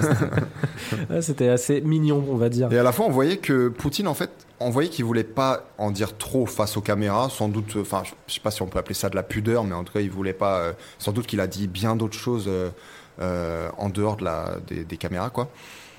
Mais il avait l'air euh, très content, en fait. Il avait l'air très heureux. Et il de avait l'air euh, surtout nouvelle. très au courant. C'est ça qui est marrant, je trouve. T'as- l'impression quand il en Bah, parlait qu'il avait regardé le combat, euh, qu'il avait fait un Et il a surtout euh, appelé après le combat apparemment. Oui, c'est ce que Khabib vrai. avait dit en conférence de presse. Je viens d'avoir Poutine. euh, Ouais, et puis c'était marrant d'avoir l'avis de Poutine sur la bagarre, enfin le brawl, quoi. Tu te dis, c'est quand même un peu lunaire d'avoir. Et il a euh, même dit euh, J'ai parlé à votre père pour qu'il ne vous punisse pas Ah trop. oui, Donc c'était quand même assez marrant. Donc, euh, donc voilà, ça c'était la petite image assez fun. Alors, un truc que moi je trouve un peu moins fun, c'est les rumeurs d'un potentiel combat Floyd Mayweather, euh, Nurmagomedov. Moins on, en, ça- moins on en parle, moins on a de chance que ça arrive. Moi, ça me va très bien si vous voulez pas en parler trop longtemps Ouais, parce que je trouve ça inintéressant. Ouais, non, et puis juste mettre fin à un truc, c'est pas parce que Khabib a battu McGregor que ça devient un meilleur striker. Voilà, comme ça on arrête, il y a pas de. Oui, oui, et puis, et même au-delà de ça, on l'a vu, on l'a vu une fois avec euh, une personnalité comme Connor. C'est vrai qu'il dépasse un peu le cadre du MMA. Est-ce que Rabib a déjà cette personnalité? Il a commencé à franchir un seuil, mais il a pas le trash talking. Imagine Non, rien non, que les non, non. conférences de presse qu'on Voilà, avait vues entre Connor et. Khabib. On en veut pas, on en veut pas. À vrai dire, je sais même pas Entre comment ça Connor pourrait être sanctionné, quoi. Parce qu'au moins, euh, McGregor, il, il avait pour lui d'avoir euh, des victoires par KO, en fait, debout, en striking. Puis d'avoir fait de la boxe. Ouais, mais d'avoir fait de la boxe, mais enfin, je veux dire, il l'a fait à un tout petit Hmm. niveau, quoi. Donc ça compte pas vraiment. Oui, là même les vidéos promotionnelles, tu pourras jamais voir Khabib mettre Bah, de c'est la ça. Non, mais Khabib, c'est un, un vrai grappleur. Donc en fait, c'est assez curieux comme euh, idée. Mais je pense que, tu sais, c'est des, c'est des idées euh, À la dire, jetées en l'air. Ouais, tu vois, c'est un peu Par contre. Mayweather, dans ce cas-là, il plonge dessus parce que ça, fait, ça lui fait faire les gros titres. en. Ouais, c'est ça, ouais, c'est ça. Ah oui, oui, bah lui, il a la classique, hein, il Ouais, continue. après avoir hein. lynché Canelo et. Et moi, ce qui m'agace surtout, Allez, c'est no comment, la suite. Ouais. Mais justement, c'est ça qui m'agace. Je conclue, voilà, on conclut là-dessus juste pour. euh, c'est pas un coup de gueule non plus, parce qu'on s'en fout en fait. Mais, euh, mais, mais j'en ai marre. De, je l'avais déjà dit à l'époque de, de Connor euh, Floyd, mais il y avait du sens parce que ça pouvait se faire. Mais pourquoi les, les champions de l'UFC qui commencent à atteindre des chiffres de pay-per-view qui se rapprochent de ceux de la boxe, qui battent même la plupart des combats de boxe, ont besoin d'aller se faire chier avec ça, quoi. Merde. Ouais, c'est vrai que c'est bizarre. Ça m'énerve. Un cro- un quoi. crossover, Ça dévalue, en, en vrai, ça, Mais oui, ça dévalue le bah, le sport et puis les qualités même du combattant, en fait. Ouais, Parce qu'il est, clairement. il est, il est supposé aller Alors après- ailleurs pour se mesurer à un, type. Moi, je l'ai déjà dit, quand un, combattant de MMA va en, en boxe anglaise, c'est comme si un décathlonien, donc le meilleur décathlonien au monde, donc Kevin Mayer, décidait d'aller en finale du 100 mètres et qui pensait pouvoir battre tous les dopés euh, qui y sont déjà. Euh, donc, donc à la mer. voilà. euh, USADA qui revient euh, comme ça. non Mais, euh, non, mais oui, je vois ce que tu veux dire. T'as raison. Et puis, donc c'est impossible. Un, spécial, ça. un, un- comment dire, un, un- un- quelqu'un qui est qui est bon dans tout ne va pas battre un spécialiste Voilà. dans une Le discipline. May- Mayweather McGregor c'était fun parce qu'il y avait la promo et tout, mais voilà. On- Donc, euh, donc voilà, un peu, un peu, un peu agaçant. Euh, sinon, il y a aussi eu le débrief de, de Connor, euh, round par round, carrément. hein. Euh, Ah, le ouais, ouais. breakdown. Alors là-dessus, on n'est pas trop d'accord, hein, je pense. Ouais, bah du coup, ça peut être intéressant de, de commencer par ton avis, euh, Étienne. Après, je sais pas trop l'avis de Robin là-dessus, donc justement, commence par ton avis. Euh, euh, il a débriefé round par round, en gros, Mais son combat. Je, te- je te l'ai dit à, à toi, mais euh, bon, je trouvais que oui, c'était plutôt un, un, un débriefing euh, assez objectif. Le problème, en fait, c'est que dans son débriefing, il, il sous-entend euh, simplement que c'est une suite d'erreurs qui ont causé sa défaite. Alors que, il faut le dire, c'est une suite de ses faiblesses, de ses, défauts qu'il a jamais, euh, comment dire, euh, comblés, qu'il a jamais euh, rattrapés, de ses lacunes qu'il a jamais comblées. et qui ont été parfaitement exploités par, euh, par. Donc, oui, il a des torts là-dedans, oui, il a commis des erreurs, mais c'est pas une succession d'erreurs qui ont fait qu'il a perdu ce combat. C'est une Mm. succession de choses qu'il aurait dû faire il y a longtemps et qu'il n'a toujours pas fait. C'est vrai quand on lit, euh, ça Ah a l'air oui. d'être très sobre et en mode j'aurais pu complètement faire autrement. Oui, Puis quand oui. il dit euh, je, je dominais le début du deuxième round, je dominais complètement le troisième round, non, le troisième round il était à la vie, à la mort, et le début du deuxième round il a fait 10 secondes euh, debout et il s'est pris un knockdown. Donc euh, bon, voilà. Ouais, ouais, ouais, non, mais je, suis- je suis plutôt d'accord. Le débrief est honnête. En vrai, le débrief est sincère et tu sens qu'à mon avis, c'est peut-être la façon dont il pense lui. Et voilà, moi c'est plus ça la question aussi que je me On pose. sait qu'un combattant a besoin d'être en confiance et se remettre en confiance pour revenir. S'il peut visionner le combat comme ça et le garder en tête comme ça pour revenir plus fort, très bien. Et puis après, c'est c'est des longs posts Instagram dont lui seul a le secret, ça lui permet de raviver un peu la flamme. Moi, je me suis plus intéressé à la fin du post Hmm. où il dit si c'est pas la rematch directement, j'affronterai le, le suivant sur la liste. Ce qui est plutôt une bonne nouvelle, ce qui veut dire qu'il est vraiment revenu pour recombattre. Après, peu importe les affiches, peu importe l'intérêt je pense qu'il va pas avoir le choix, faudra qu'il ouvre la Voilà. porte à ça. hein. Écoute, au moins on voit qu'il est pas borné, qu'il a compris que cette défaite allait, allait pas enclencher un rematch. Par contre, je suis d'accord. Pour moi, c'est pas vraiment, enfin c'est pas une suite d'erreurs Hmm. qui, qui, qui l'a fait perdre. C'est des faiblesses qu'on connaît, qui malheureusement ont pas été, ont pas été consolidées. Mais euh, c'est c'est le poste classique de la défaite de McGregor, celui où genre il. Mais c'est marrant parce que ça, ça comme la post-fight, euh, elle est intéressante à suivre du coup parce que c'est vrai qu'on n'a pas trop l'habitude sur des gros trash talkers qui ont beaucoup gagné comme ça Et- de et- les voir réagir après des périodes de défaite. Je pense qu'il avait pas envie d'y penser et je pense que c'est pour ça que c'est quand même une défaite lourde parce que d'habitude c'est le poste le lendemain ou le surlendemain. oui, oui, Et exactement. là, ça fait une semaine qu'il fait le beau sur les réseaux avec son proper whisky. et c'est ce que j'allais dire, c'est qu'il il évacue un peu la chose en parlant Voilà. de sa marque. C'est Il ça. est allé à- au stade de Boston, Mais- je crois que c'est ça. non, Ouais. le stade des, euh, Mavericks, de- des Cowboys euh, de, Dallas. de Dallas. Ah, Dallas, pardon, Mais autant pour moi. Est-ce que je me demande, enfin je me demande, après je c'est suis le- pas dans sa C'est l'opposé. Ah, je, suis- je suis pas dans sa tête, mais est-ce que c'était peut-être pas aussi dur pour lui de s'asseoir sur son putain de canapé et de se remémorer le combat waouh, ok, faut que je fasse un débrief et tout, Bah, c'est peut-être ce moment-là où il l'a fait. Du coup, en tout cas, moi, moi je pense qu'il y a un peu, justement, c'est ça qui m'inquiète plus, c'est qu'il y a, y y une part de, de vraie analyse de, de, de, ce qu'il pense avoir fait dans ce combat-là. Et, Étienne, tu avais utilisé le, thème, le terme de révisionnisme un peu. Euh, c'est, c'est, c'est, je trouve qu'il y a un peu. euh, euh, Comment dire, se cacher derrière des fausses excuses pour se rassurer. Et c'est presque de la Mhm. méthode Coué, un peu de Mhm. de l'in- de l'in- de l'interprétation pour se rassurer. Alors, c'est- t'as as raison de dire que c'est dans une démarche positive, du coup, de vouloir se relancer. Ouais. Mais le seul souci de ça, c'est que j'espère qu'il sera quand même conscient de ces- des limites énormes qu'il y a eu et des lacunes qu'il a à combler. Parce que du coup, Je ça sais va pas si vous avez hein. entendu euh, Cavana euh, dire après le combat, euh, oui, euh, on s'est trop focalisé sur la Sur la défense, défense, pas ouais. assez sur l'attaque. Ouais. Si on devait faire le, le- la revanche, on irait s'entraîner à la Rocky euh, 4, ouais, Rocky 4, donc qui se passe en Sibérie, avec Peter Quilly et Artem Lobov, pas de nouvelles additions, juste en comité euh, serré.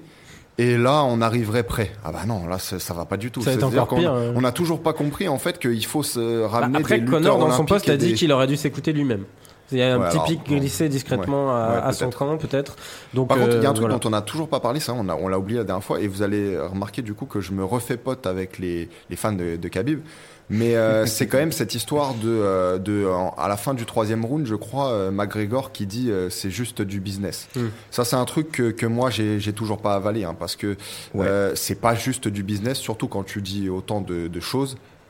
Mais alors, Et surtout, quand ça intervient à ce moment du combat, c'est que, comme tu disais, c'est un peu la méthode couée, c'est-à-dire Mm. que, euh, en fait, euh, arrête de me donner des coups, ou en tout cas, arrête de de- d'être aussi dur dans ce combat, parce que finalement, euh, moi, c'était que du business. Alors que si, évidemment, Oui, c'était puis lui un qui... peu facile, quoi. Bah, c'est ça, c'est que si c'était lui qui était en train de donner les coups de marteau, il aurait jamais dit quelque chose Mm. comme ça. c'est fait bizarre de quelque chose mec, de gênant. euh, ouais. Un mec archi dominant avec une communication, un gros trash. Moi, j'avoue que je l'ai compris différemment, le It's on Ah oui, Business. ça, voilà. Toi, c'était par. Tu l'as compris. Bah, moi, je l'ai compris juste En en, mode.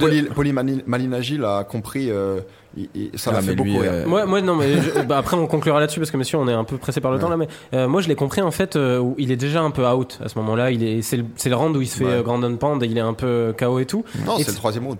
Non, non, non. Les It's Only Business, c'est à Ah, la fin du deuxième round. deux, qu'il a ok, dit. ok, ok. Et tu sais où il vient justement de se faire beaucoup sécher au sol et tout. Il se relève en souriant et, et j'ai l'impression qu'il y a une espèce d'autoréflexe d'un combattant de parler dans ce moment-là pour montrer à l'autre ouais t'inquiète tu m'as savaté mais je m'en fous j'ai rien tu vois. Et Mais du pourquoi, coup pourquoi dire c'est oui, mais du coup, business It's Only Business, c'est ouais, c'est c'est le job habituel. Ouais, je me suis pris des coups, alors c'est c'est le taf, tu vois. Ah, moi, je le Moi, vois je l'ai quand même en mode dans cet genre, angle-là, euh, moi. frère, calme-toi, arrête de me dire euh, let's Ouais. talk, let's Oui, talk, tu vois. pourquoi on a Et cette C'est impre- décevant dans oui, ce mais cas-là. pourquoi on a cette impression-là? Parce qu'il est complètement out et que du coup il le dit avec des yeux de, biche, tu vois. Alors qu'en réalité, ça se trouve, il- dans sa tête, il se le disait en mode ouais mec, je m'en fous, c'est c'est c'est un façon, comme un autre. ton interprétation, elle est valable. Mais moi, en tout cas, je l'ai pas du tout vu. Je sais ça. pas, hein, je, je, moi, c'est- Je l'ai vu comme un type qui se fait façon, sabater par, et qui préfère dire s'il te plaît, vas-y mollo sur moi. Par définition, un mec Et qui si c'est parle, ça, euh, ça, ça, ça, ça serait intéressant de voir la suite. Parce que sûr. du coup, ça veut dire que le mec était vraiment fini euh, mentalement.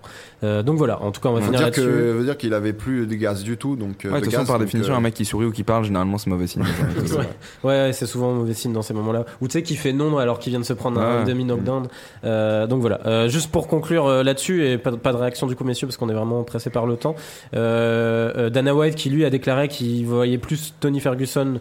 euh, donc finalement, ils sont décidés à le remettre ce combat-là euh, que que voilà que que Connor. En revanche, on verra ce qui se fera, mais c'est vrai qu'on aimerait aussi voir Tony Ferguson évidemment. Oui.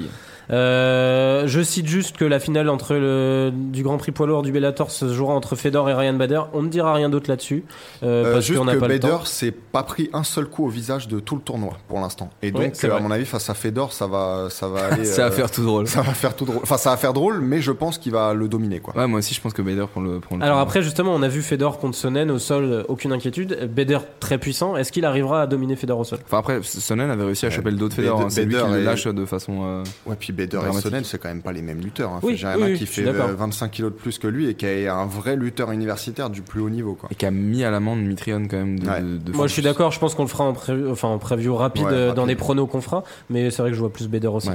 Euh, citer aussi, pareil, sur on n'a pas besoin de réagir, que Derek Lewis euh, a son title shot contre Daniel Cormier un mois à peine après avoir failli se faire savater Mais alors, moi, je trouvais qu'il y avait plein de choses intéressantes dans cette Ah bah, annonce de. Je veux bien quelques commentaires. On peut pousser jusqu'à une heure. Bah, déjà qui veut, fumer de la, qui veut fumer de la weed avec Joe Rogan et qui va le faire bientôt dans un podcast. Du Déjà, coup, j'ai dit des choses essentielles, vu qu'on doit aller à l'essentiel. C'est- Bah, pardon, alors, désolé. mais alors Ça, déjà, déjà, mais- déjà, ce qui va être marrant, c'est que c'est Derrick Lewis sans son dos et euh, euh, Cormier sans l'une de ses mains, puisque donc vous savez qu'il Il est, toujours blessé à, à l'une de ses mains. Donc en fait, c'est du vrai bricolage de l'UFC. Mais pourquoi ce bricolage? Pourquoi euh, insister pour mettre Lewis en- dans un title shot?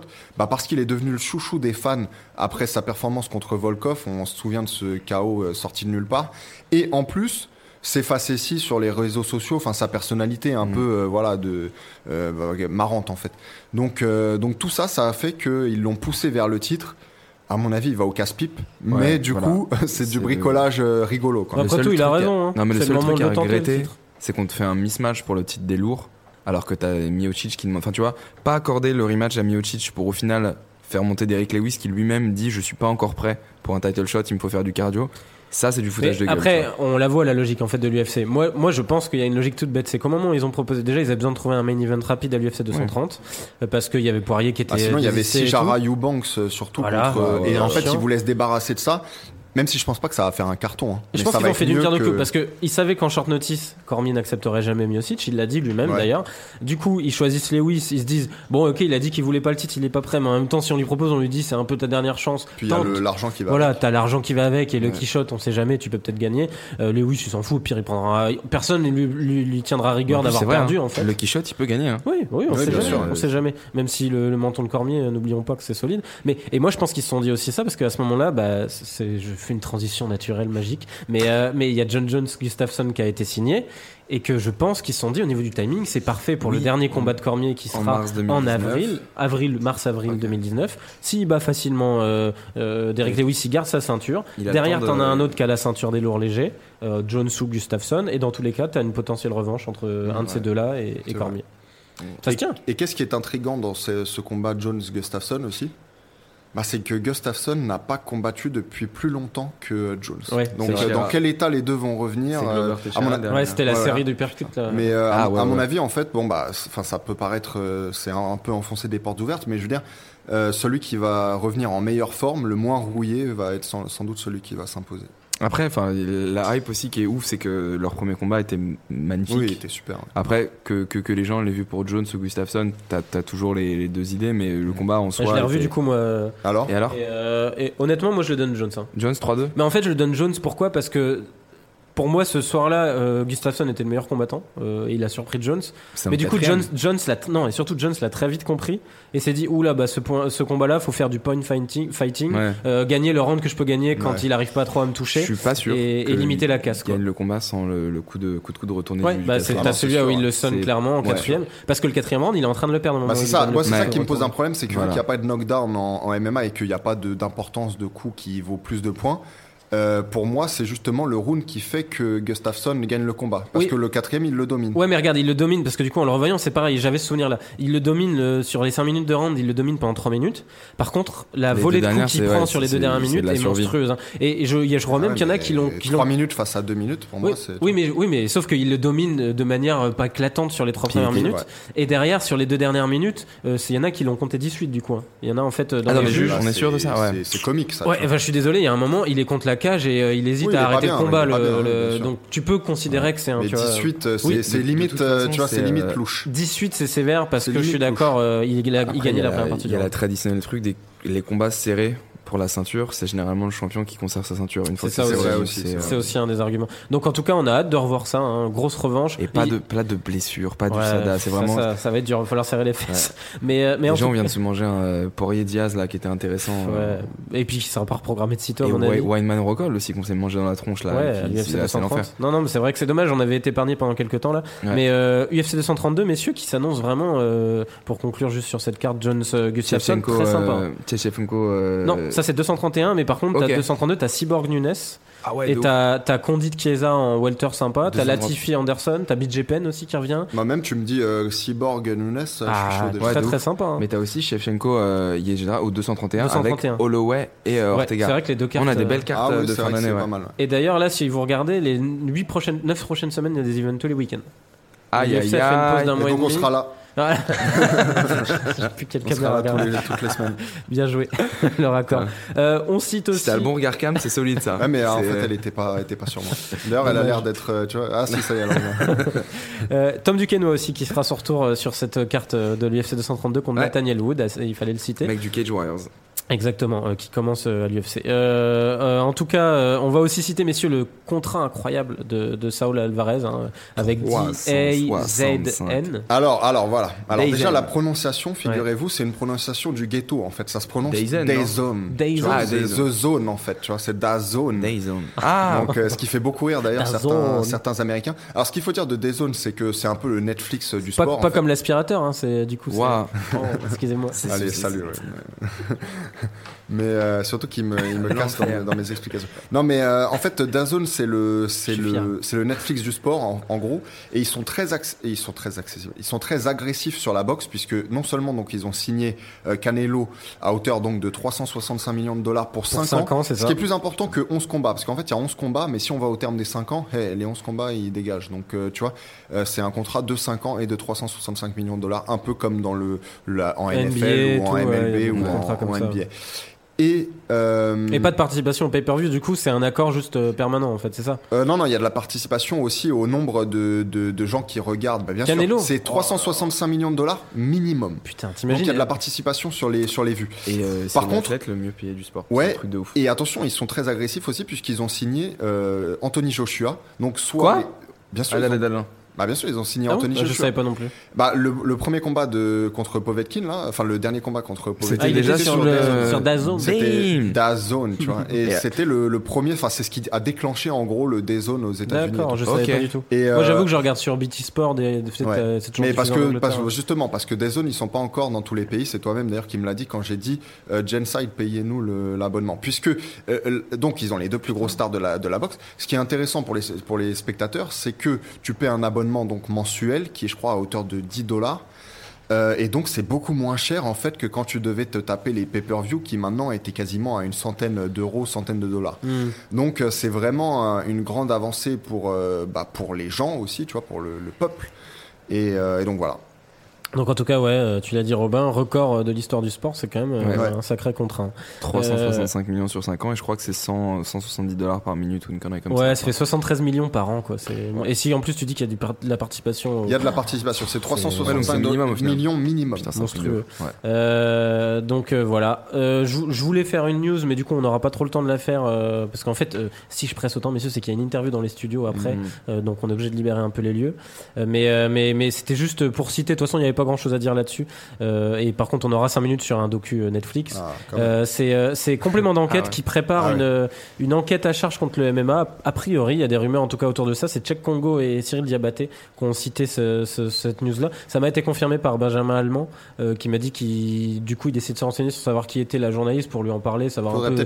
quel est le plan et tout. Puisqu'on devait le réinviter. Ouais, ouais, bah, il m'a dit, en là, en parle. ce moment, il est un peu sous l'eau, il viendra sûrement quand il aura le temps, mais, mais, mais du coup, ouais, c'est plus parce que, enfin, le truc qui a fait un peu polémique, c'est que le reportage serait un peu sur l'angle, le free fight encore. Ouais. Il y avait un truc, euh, on se rappelle, c'était Antoine Simon, euh, qui est commentateur euh, de l'UFC en France, qui l'avait rappelé il y a pas longtemps, je crois, sur une émission sur RMC Sport. Il disait, l'image très négative qu'a eu le, le MMA en France pendant 5 ans, enfin 5 à 10 ans, dans les années 2000 en fait, à l'époque où pourtant ça a explosé, c'est qu'il y a eu un énorme reportage qui était passé sur une chaîne nationale, je sais plus laquelle, euh, qui, qui était complètement à charge contre le free fight, où il y avait eu des faux combats organisés dans des caves et des trucs comme ça. Vraiment un truc euh, sale, tu vois, de 5 minutes euh, qui, qui, qui, qui chargeait le sport. Et ça a toujours été vu comme un truc de barbare, du coup. Et c'est vrai que j'ose espérer que ce reportage-là, même s'il est nommé free fight par- parce qu'ils s'y connaissent pas, et peut-être qu'ils, justement, en interrogeant des gens du milieu, ils se rendront compte que c'est pas la- le bon terme, euh, ne sera ça- pas encore un truc à charge, un peu saoulant. on en euh. parlera sans doute plus une prochaine fois, mais moi, comme je, je vous en parlais à vous, j'aime malgré tout que ce sport, enfin que les sports de combat même ne soient pas mainstream, qu'il y ait encore quelque chose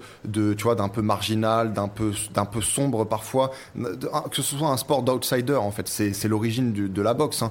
Euh, c'est pas les milliardaires qui, qui se mettaient à la Ouais. boxe au départ. Donc c'est, pour se sortir aussi du, du pétrin qu'on se met dans, au sport de combat. Et j'ai envie que ça reste un peu euh, quelque chose comme ça, tu vois, d'un peu exotique pour tout le monde. J'ai pas envie que ça devienne mainstream. Mais sans non plus Ouais, que ce soit Non, diabolisé, mais c'est un bon argument, voilà, mais c'est ce que tu, tu m'as devancé. Il faut pas non plus euh, aller à l'extrême inverse, quoi. Ouais, ça peut juste freiner l'arrivée du MMA en France, c'est le En seul plus. problème. Et ça, ce Voilà. serait un peu dommage. Mais c'est vrai que le côté ma- euh, mainstream ne serait peut-être pas ce qui nous intéresserait le plus. On Ah aime bien faire nos puristes aussi. Euh, et du coup, on voulait parler, c'était Étienne qui nous en a parlé. Moi, j'ai commencé à regarder, euh, je pourrais donner rapidement mon avis dessus, du coup. Euh, Aujourd'hui, j'ai vu qu'un épisode, du coup. Mais la série documentaire Fight World, qui est sortie sur Netflix, là, qui met en scène Franck Griot, euh, vous le connaissez sûrement, il a joué dans, bah, notamment dans la série Kingdom, là. Exactement. Et, il dans avait joué Warrior dans Cap- aussi. Captain America, Warrior aussi, Non, il jouait un je coach. parle de films de, de Oui, sport de de combat, sport mais de oui, combat, effectivement, il a joué dans plein de trucs. C'est un gros grand amateur hein, de sport de combat, un- il pratique fait, lui-même. Voilà, lui-même depuis longtemps, il fait de la, de la boxe. Bah voilà, je vous en, je vous en parle évidemment parce qu'on avait dit qu'on parlerait de films et de, et de documentaires euh, qui sont sur les sports de combat. Celui-là, en l'occurrence, il est sur Netflix, donc comme tous les trucs Netflix, c'est toujours bien produit, c'est bien foutu, il y a une bonne musique. Mais surtout, les documentaires Netflix sont bons sur les côtés documentaires. Moi, Oui, je trouve oui, les séries Bon, documentaires. après, il faut dire quand même qu'on n'apprend pas grand-chose en réalité. Il y a rien qu'on découvre euh, dans, Ah, dans cette série. ça m'emmerde parce que je, je voulais mettre deux trois réserves sur le premier épisode. Voilà, non, il n'y a rien qu'on découvre euh, réellement là-dessus, mais comme tu disais, bon, il y a la présence de Franck Griot, je trouve que c'est intéressant parce que si tu veux, il, participe aux côtés des combattants, en fait, il est pas juste là pour dire voilà comment ça se passe, il rencontre les gens. Dans le premier épisode qui se passe au Mexique, euh, donc dans ce que je considère être le pays de la boxe anglaise, euh, il rencontre quand même Julio César Chavez, c'est pas rien, il rencontre aussi Nacho Beristain, qui euh, est un entraîneur mythique qui a notamment euh, mené euh, Juan Manuel Marquez et peut-être, je crois même une vingtaine d'autres personnes à, un championnat du monde. Donc, tu vois, il y, a des- grands noms. Dans, le deuxième épisode sur le Muay Thai, il y a Boakao. Euh, il a les gros clients, les gros clients. ouais, ouais, euh, donc, mais c'est Netflix. Il y a un épisode, il y a, Thaïlande, pognon, donc, Myanmar, euh, il y a Israël. Euh, Euh, et moi, les, les- alors j'ai pas vu, non, j'ai pas encore vu le dernier. J'ai pas vu que le, Mexique, j'ai pas vu le Krav Maga euh, en Israël, mais les deux épisodes que j'ai préférés pour l'instant, c'est euh, la lutte sénégalaise et le Mexique. Ah ouais, la lutte sénégalaise, c'est vraiment fascinant aussi. T'as combien d'épisodes? Il y en a cinq en fait, donc c'est pas beaucoup. Ils font 45 minutes, Oui, ça. donc euh, tu vois, c'est très accessible quoi. Mais oui, il m'intéresse bien aussi celui sur la lutte Mm. sénégalaise. Ouais, ouais. Et euh, d'ailleurs, j'ai pu me rendre compte qu'au Sénégal, apparemment, on parle un mélange de français et d'une langue. C'est le Wolof, euh, non? Non, bah, Si. Peut-être le. Alors moi je connais pas, mais en fait ils parlent français. Il y a des mots de français et il y a des mots donc j'imagine de, de Wolof. Donc je savais pas du tout en fait. Enfin j'étais surpris quoi. Euh, donc voilà. ce que- Mais, ce mais ouais, ouais, sur Netflix, c'est vrai qu'elle y est. euh, J'ai commencé à regarder. T'as pas commencé toi, Romain Non, non, du tout. Mais j'ai commencé moi ce matin, hein, pour vous dire. J'ai fait mes, mes à- révisions dans les transports. Bien mais trop occupé à regarder Friends. moi. Je- bien. Mais c'est bien aussi, c'est bien très bien. C'est du- C'est du- d'une autre facture, c'est différent. Mais euh, dans Friends, d'ailleurs, il y a un épisode spécial UFC. hein, Oui, euh, c'est vrai. Avec euh, assez Tank, drôle. euh, ouais, il y a Tank Tank Abbott, euh, Big John Ah, et tout. Mais, euh, mais en tout cas, ouais, non, euh, moi sur le premier épisode, je peux parler que de celui-là du coup, parce que j'ai vu que celui-là sur le Mexique, j'ai bien aimé. Après, il y a un côté, euh, bon, qui va toujours avec les séries Netflix, on sait, c'est aussi à l'américaine, euh, notamment un des, des discours qui tient au début en disant, dans ce quartier, c'est soit tu choisis de devenir champion de boxe, soit tu choisis d'être dans la drogue et la corruption. Mais Hmm. je pense que tu peux pas choisir de devenir champion de boxe. C'est-à-dire que oui, tu peux Oui, avoir un talent peux. naturel et bosser pour, euh, pour, pour te sortir de certaines Ça, choses. mais tu il y a un côté un peu dichotomique, euh, Ouais, classique à l'américaine. euh, mais, mais bon, c'est pas. Bon, encore une fois, tu sais, c'est un truc de 45 minutes et Voilà. C'est pas un truc qui va être nominé à l'Oscar du meilleur documentaire. Non, Donc mais en fait, il faut le prendre pour un ça a le mérite de montrer certaines scènes de vie et puis les images c'est comme tu dis c'est toujours très bien réalisé. Et il y a une bonne musique aussi. Je je vois les inspirations. D'ailleurs, tu c'est un peu inspiration Friday Night Lights. C'est la série, tu sais, avec euh, bah, Taylor des- Kitsch euh, Ouais, avec Taylor Kitsch, mais dire, en l'occurrence, c'est des bruits de Oui. guitare, euh, des bruits un peu, tu sais, du, Mm. du Texas finalement. Alors tu vas me dire, ça se passe pas du tout au Texas. bah, c'était le même genre d'ambiance sur euh, la série Last Chance You là de foot Voilà, tu vois, c'est un peu ça aussi, ils donc, euh, le Faut que je mate là. ah ça c'est très cool commençais Maniac aussi. euh, Ouais, Bon, les gars, on parlera de ça plus tard. C'est. Tu me diras, eh, ça fait très longtemps que je n'ai pas cité Emma Stone dans ce podcast, Ah. donc ça y est, c'est fait Ah, c'est c'est raté du coup tu, lui as tendu le perche volontairement voilà, messieurs, ça sera tout pour aujourd'hui. On a un peu dépassé, mais ça va. On a réussi à, à Donc limiter là. quand même un minimum. Euh, N'hésitez pas en tout cas à aller voir Fight World sur Netflix et donnez-nous Mhm. votre avis. Euh, continuez à nous. Bon, alors on n'était pas sur YouTube pendant quelques temps. Ouais. Je tiens à signaler parce qu'en fait, on a eu des petits soucis. Euh, vu qu'on est réunis sur les vidéos de Genside YouTube, il y a des périodes où tu as des vidéos topées qui font que tu peux plus publier sur YouTube. C'est assez embêtant. Euh, donc, euh, en tout cas, c'est aussi pour ça qu'on relaie sur, euh, sur la page Facebook directement. Euh, et de toute façon, on le met sur site, euh, le, le podcast vidéo filmé, puisque aujourd'hui est encore une émission filmée. Maintenant, Mhm. ça sera le cas à chaque fois. Regarde caméra. euh, bien tenté. Mais, euh, mais voilà, n'hésitez pas sur les plateformes de, de, de podcast à continuer à donner votre avis, euh, mettre des étoiles, hein, comme on vous l'avait dit, euh, nous envoyer des messages. On sait que vous êtes de plus en plus nombreux et, et ça fait bien plaisir. Et on revient dès la semaine prochaine, du coup, euh, le lundi. Il y aura le retour de Fred. Robin ne pourra pas être là. Il est en voyage à Marseille euh, pour aller voir le Classico. Euh, euh, ouais, euh. Avec tes propres deniers ou Non, Non, non, non, avec les, les avec deniers Puma. de l'entreprise. Avec ouais. Puma. Ouais, Avec Avec les deniers de Puma, ouais. Ouais, mais, Mais mais- vous inquiétez pas, je donnerai mes pronos. Voilà, il y aura- il y aura on, du on va trouver un euh, système pour les sushis vu qu'il y tient parce mais que attends, évidemment il a la mais attends, c'est c'est Gen- c'est Genside X Puma, X Puma Fit. Ouais, en fait c'est Puma qui fait une OP, euh, mais bon, euh, on, on l'expliquera quand. On parce que la prochaine sujet. fois, amenez-moi aussi au Classico. Ou... Ouais, c'est vrai que t'es un expert de foot en plus. Pas un expert, mais je veux bien y aller une fois, merde. Tu vois, j'ai jamais vu un Paris Saint-Germain à Marseille. Ouais, j'ai jamais vu. même Enfin, moi, je suis déjà allé à Marseille. tu te mais- rends compte. Mais, mais en tout cas, voilà, le lundi, il y aura Fred, débrief, et on fera une preview de l'UFC 230 qui est la semaine suivante. Du coup, on parlera plus longuement de, Lewis Cormier et des autres combats sur la carte. Euh, à très bientôt. Merci d'avoir été là, messieurs. Au revoir. Salut à tous. À la semaine prochaine.